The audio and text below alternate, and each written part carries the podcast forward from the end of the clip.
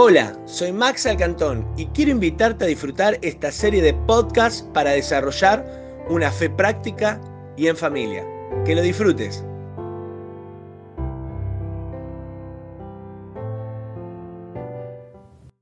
Levanta tu mano al cielo y decí conmigo, a mayor comunión, mayor gozo. Es decir, que a menor comunión, mayor frustración. La gente que vemos frustrada, con miedo, triste, y no estoy hablando triste porque le pasó algo grave que te mereces estar triste, sino que tiene una... ¿Cuántos conocemos gente que tiene como una melancolía que arrastra en todo?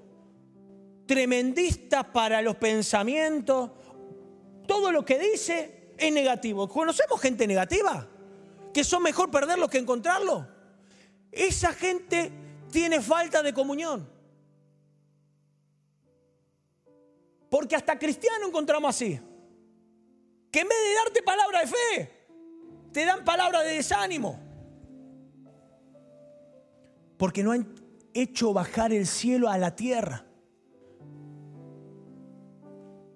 Vos hoy experimentaste el gozo. Cantamos todo lo mismo, pero adoramos todo de manera diferente porque fue íntimo con tu amado. Porque Él es el único que merece tu adoración. ¿Y sabes qué es adoración? Es mirarlo a Él.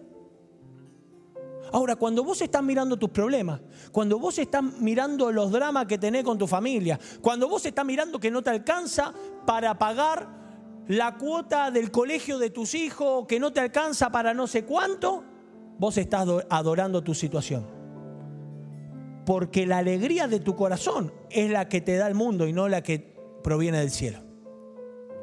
Por eso Pablo dijo, he aprendido a contentarme, a gozarme, a alegrarme cuando tengo y cuando no tengo.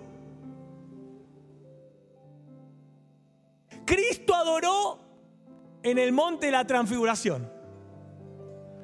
Y Cristo adoró en el monte Calvario. Ya sea por cruz dolor que esté pasando o por bendición, siempre adora su nombre. Porque el gozo del Señor es nuestra fortaleza. Amén. Ahora, esto ya quedó claro. Que a mayor comunión, mayor qué? Gozo. Entonces la pregunta acá es, que yo me hice, le digo, Señor, ¿qué cosas cortan nuestra comunión con vos? Hay una que ya la sabemos todos, que es el pecado, que ya te voy a hablar de eso. Pero hay otra que es la indiferencia. Yo le dije, Señor, ¿hay cristiano indiferente? ¿De verdad? Uh. ¿Mucho? Uh. y ya me asusté. Y lo peor fue cuando me dijo, y vos también a veces sos indiferente. ¿Yo, Señor? Sí. Y entonces ahí me puse mal, ¿viste? Porque no nos gusta cuando el Señor nos escarba adentro. Por eso esta es una noche de experiencia. Ahora, la indiferencia tiene que ver con no asignarle valor ni importancia que algo se merece o alguien. La indiferencia es una actitud muy cruel y, dolorosa. Alejandro decía, él dio su vida primero. Qué terrible debe ser, ¿no? Que alguien te dé algo tan valioso y vos como que no te, no te importa tanto. No le asignás valor. Porque si no le asignás valor, quiere decir que hay otras cosas que son más valiosas en apariencia, ¿no? Y entonces me puse a buscar en la Biblia sobre las personas indiferentes, sobre aquellos que dicen, es que no tengo tiempo. Y si no tenemos tiempo para Dios, te hago una pregunta y te hago una pregunta online. ¿para qué si tenés tiempo?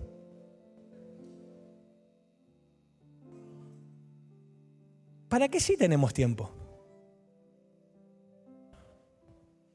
Bueno, no es todo adorar y alabanza, pastor. ¿eh?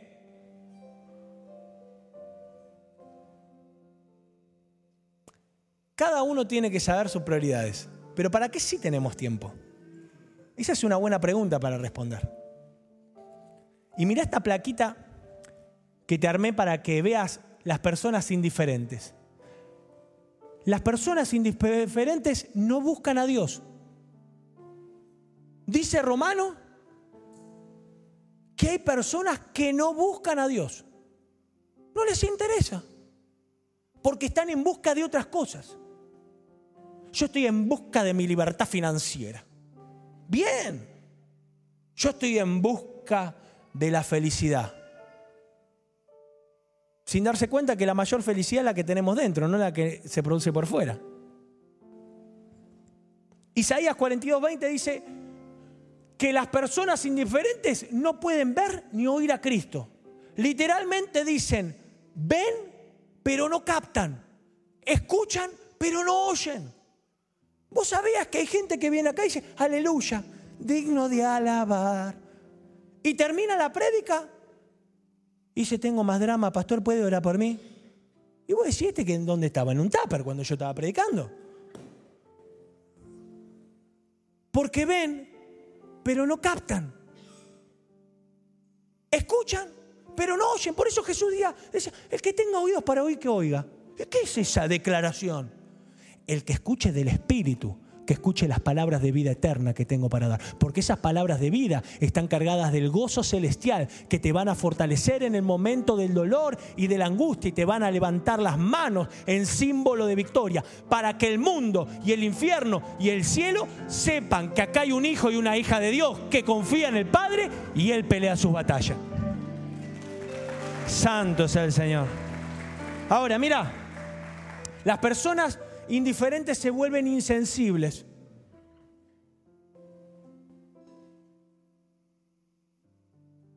Ah, un WhatsApp del equipo presencia. Lo leo después, olvídate. Otra vez con testimonio, ya él. Ya estamos podridos, ya sabemos que tuviste una sobrina, un sobrino, ¿no? Sobrino. Indiferente a los milagros, a la bendición. Ahora, cuando las papas queman, esa persona, Dios le dice, da vuelta carnero y dice, te doy de acá hasta Luján vuelta carnero. Alabanza. Son muy sensibles. Está la canción acá y están así.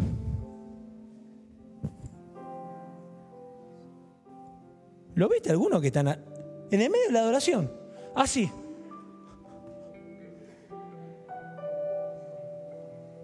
Digno. Pero este no está ni adorando. Porque la adoración también tiene que ver con el cuerpo. La adoración no es cántico. La adoración es rendición de su presencia. Hay gente que está tan indiferente porque está pensando en su drama, en su cosa, que se cierra la presencia y no la puede disfrutar. Las personas indiferentes, Dios deja de ser su prioridad. Porque su prioridad, antes que el equipo, es el asado, el fulbito. No, pastor, bueno, yo estoy siempre, pero hoy juega River Boca. ¿eh? Y la Libertadores, olvídate. Alabanza. Entonces, si tu prioridad no es aquel que te dio vida eterna, ¿cuál es tu prioridad? Bueno, pastor, pero vos qué estás buscando, que nos volvamos fanáticos. No te, no estoy diciendo que te volvás fanático. Te estoy diciendo que si aquel que te regaló vida eterna no merece una hora de exclusividad de tu vida, y ni siquiera te digo una hora, te lo dejo en cinco minutos, pero exclusivo, celular apagado, redes sociales anuladas no contesto mail y no contesto a nadie. Cinco minutos de tu vida. No hace falta ni que termine, ¿no? Su espíritu se endurece. Las personas indiferentes tienen un espíritu endurecido. Muchas gracias por la placa. ¿Vieron esas personas que no les entra bala?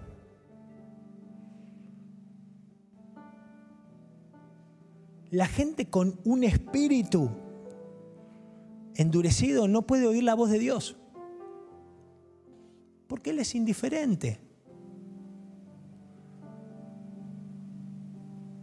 ¿Sabes qué está pasando en este momento? Este flaco tiene el espíritu sensible, porque se pudo haber sentado y siguió. viste el espíritu cómo se estaba moviendo y lo seguiste. ¿Y sabes lo que está haciendo esta adoración a medida que yo te estoy hablando? Te está amasijando. ¿Viste como la masa cuando haces pizza? Que al principio está dura, pero después está blandita. Porque la palabra, ¿sabe lo que hace?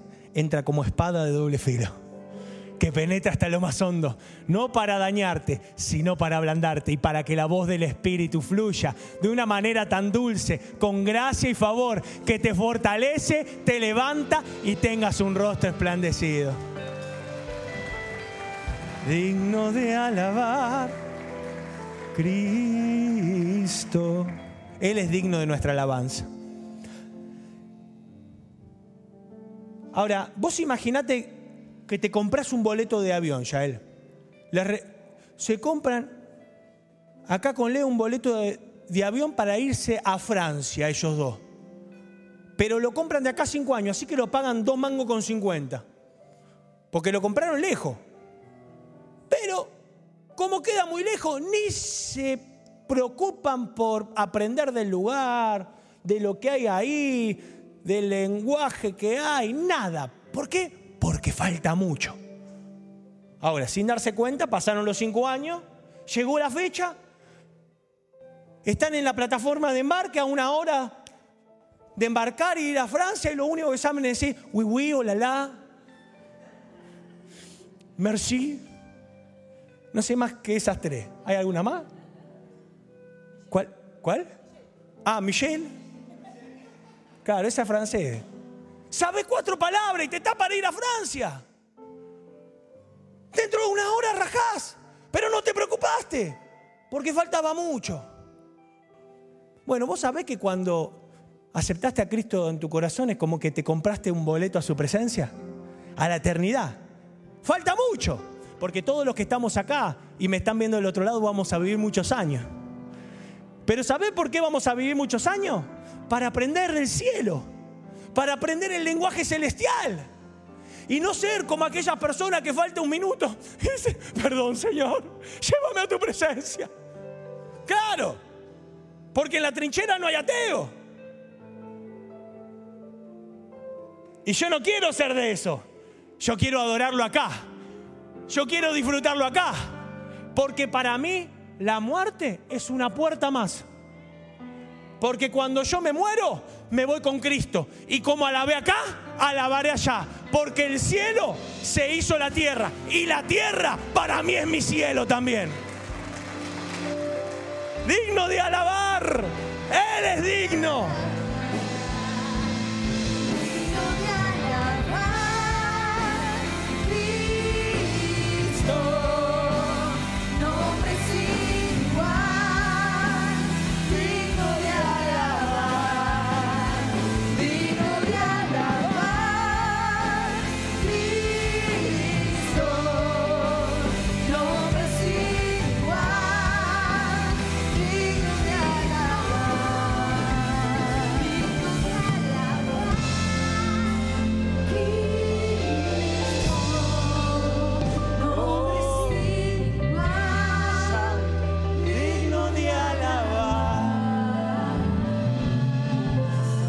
Siento.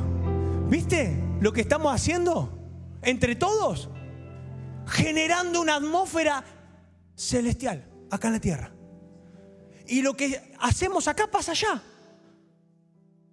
Por eso nosotros, cuando nos vamos con Él, seguimos viviendo igual que acá en la tierra.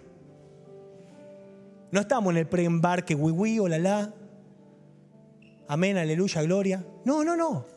Nosotros lo invocamos porque lo amamos. Porque queremos estar en su presencia. Porque venimos con ganas. Porque en nuestra agenda hay uno, dos, tres días a la semana que están reservados en una cita privada con mi Señor. Ahora, el pecado también corta la comunión con el Señor. Y el pecado es comida en mal estado. Es en vez de comer de Cristo, comer de la basura que el mundo te ofrece. Y hay de todas las clases y no te voy a hablar de eso. Pero el pecado, al cortar mi comunión con Dios por carácter transitivo, corta el flujo de la alegría celestial que viene del cielo a mi corazón. Por eso vos ves gente que está mal. No hay nada, pero tiene que ver con eso. Y no es que Dios se aleja de vos, ¿eh? Es que no tenés acceso. Perdiste la llave para entrar a su presencia. El mejor ejemplo que se me ocurrió es este. ¿Viste cuando te olvidas de pagar la boleta de internet? Alabanza en la noche. Fiverr te debe estar contento con este chivo. ¿Viste cuando te olvidas de pagar la boleta de internet? ¿Qué pasa? Te aparece la señal pero no te podés conectar. ¿Por qué? Porque perdiste el acceso.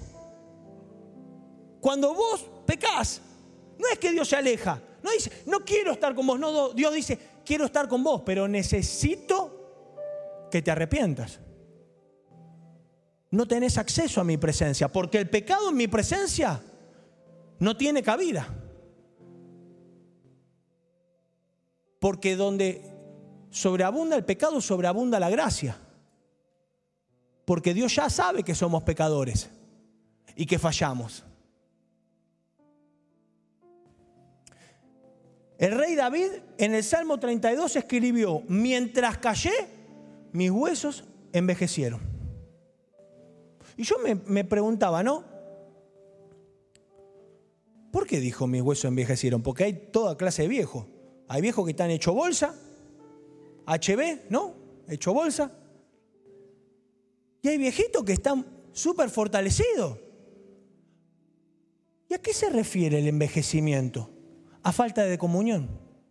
Mientras callé, mientras que no te hablé, mientras que fui indiferente, mientras que guardé mis pecados para mí y no te los confesé. Envejecí, acorté años de vida, porque eso te consume por dentro. Es terrible. Pero en el Salmo 51 el rey David, mira lo que escribe, uno de los salmos más hermosos que hay en la Biblia.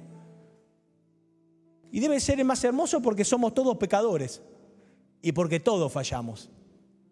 Y acá David puso en palabras lo que a veces más de uno quisiéramos decirle a Dios, ¿no? Pero una de las palabras que pone David es, devuélveme la alegría, el gozo de tu salvación. Y que un espíritu obediente me sostenga. El gozo, por lo general, está siempre asociado a la obediencia. Y hay gente que a veces se siente mal por haber sido desobediente. No hay razón aparente para sentirse mal, pero realmente se siente mal porque está viviendo fuera de la voluntad de Dios para su vida. Y yo cuando leí esto y aprendí esto me impactó. Digo, che, ¿hay momentos que yo estoy fuera de la voluntad de Dios? Sí. Porque es posible que hay ciertos amigos que no es la voluntad de Dios que yo frecuente. Por eso me siento mal. Por eso me siento pesado cuando estoy con esas personas. Porque hay ciertas actividades capaz que no son la voluntad de Dios para mi vida. Y eso es un peso. Entonces, ¿qué tengo que hacer? Mira lo que dice Lucas 15, y primera de Juan 1.9. Les digo asimismo, les digo que asimismo se alegrará Dios con sus ángeles por un pecador que se arrepiente. Si confesamos nuestros pecados, Dios, que es fiel y justo, nos los perdonará y nos limpiará de todas las malas.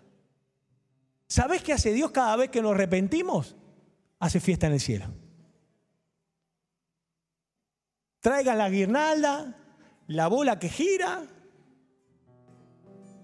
y vamos a poner una adoración. ¿Cuál ponemos, Señor? Santo, santo, santo. Es el hit del cielo ese. Está 24-7. Y hacen alabanza porque hay uno que se arrepintió. Entonces, ¿sabes cómo el gozo vuelve a tu vida? Arrepentimiento y confesión. Arrepentimiento y confesión. Y arrepentimiento significa metanoia, transformación. Y confesión es homologueo, homo igual, logo palabra, decir lo mismo. Cada vez que confesás y te arrepentís, sos mudado a una nueva forma de funcionar en Cristo. Vas a funcionar de una manera nueva. Tus palabras para Él van a ser nuevas. Tu actitud para Él va a ser nueva. Tu liderazgo va a ser nuevo. Tu pastorado va a ser nuevo. Tu alabanza va a ser nueva. Porque te dije que cantás lo mismo, pero alabás diferente. Arrepentimiento, transformación. Confesión, decir lo mismo. Arrepentimiento me conduce a un nuevo camino, pero la confesión me mantiene en ese camino. Por eso cuando vos confesás, te arrepentís de corazón, Dios dice, vení al camino de mi presencia. Y cuando vos confesás su palabra, día y noche, día y noche, su palabra te mantiene en su presencia. Por eso la Biblia dice que su palabra es lumbrera a nuestros pies. Nos va guiando hasta que el día se hace perfecto. Prepárate para el día perfecto que el Señor preparó para tu vida. Amén. Ponete de pie. Arrepentimiento te conecta nuevamente con el cielo. Volviste a pagar el internet. Ya tengo para cancelar la deuda. No es plata, es me arrepiento, Señor. Me rindo ante tu presencia, soy tuyo. No hay nada que me domine en este mundo. Y si me domina, me arrepiento, me entrego. Y arrepentimiento te conecta con el cielo. Pero confesión, es decir, hablarle en su presencia, como hicimos en esta noche. ¿Qué hicimos? Le hablamos, le cantamos. ¿Qué hace?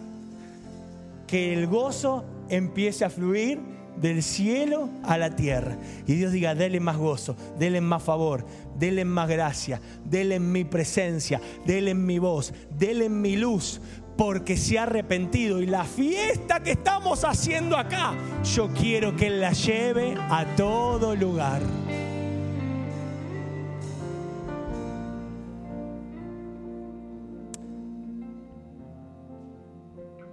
En el Evangelio de Lucas, dicen que el apóstol Juan, Juan el Bautista, no el apóstol, perdón, Juan el Bautista, predicaba el bautismo del arrepentimiento. Y esto digo, pero esto nunca lo vi. ¿Cómo es que predicaba el bautismo del arrepentimiento? Claro, porque bautizar es la palabra sumergir. Se usaba en, en las herrerías. Cuando el herrero forjaba una espada y la tenía lista, ¿sabe lo que hacía? La templaba el temple de la espada, del acero, es sumergido en el aceite para que esa espada ahora no se rompa. Cuando vos te arrepentís, Dios te sumerge en el aceite de su presencia te unge con un nuevo perfume, te unge con un nuevo poder, te unge con un nuevo movimiento, para que ahora, en las batallas que están por venir, vos no te vuelvas a quebrar, no te arrodilles ante el mundo, sino que el mundo se arrodille ante la presencia del Señor. Se alegrarán el desierto y el sequedal. El desierto se alegra y el sequedal también. Esto es rarísimo. Se regocijará el desierto también y florecerá como el azafrán. Cuando vos tenés falta de comunión con el Señor, está seco. Sos un desierto caminando. Vieron que hay gente que dice, estoy pasando por un desierto. No, hermano, el desierto sos vos. Quitaste la presencia de tu vida. Por desinterés, por pecado, no importa el por qué. Pero cuando vos lo adorás y te gozás en su presencia, vas a florecer como la vara de Aarón. Vas a tener brotes nuevos, almendras, frutos, porque aunque estés seco, en su presencia vivirás. Amén.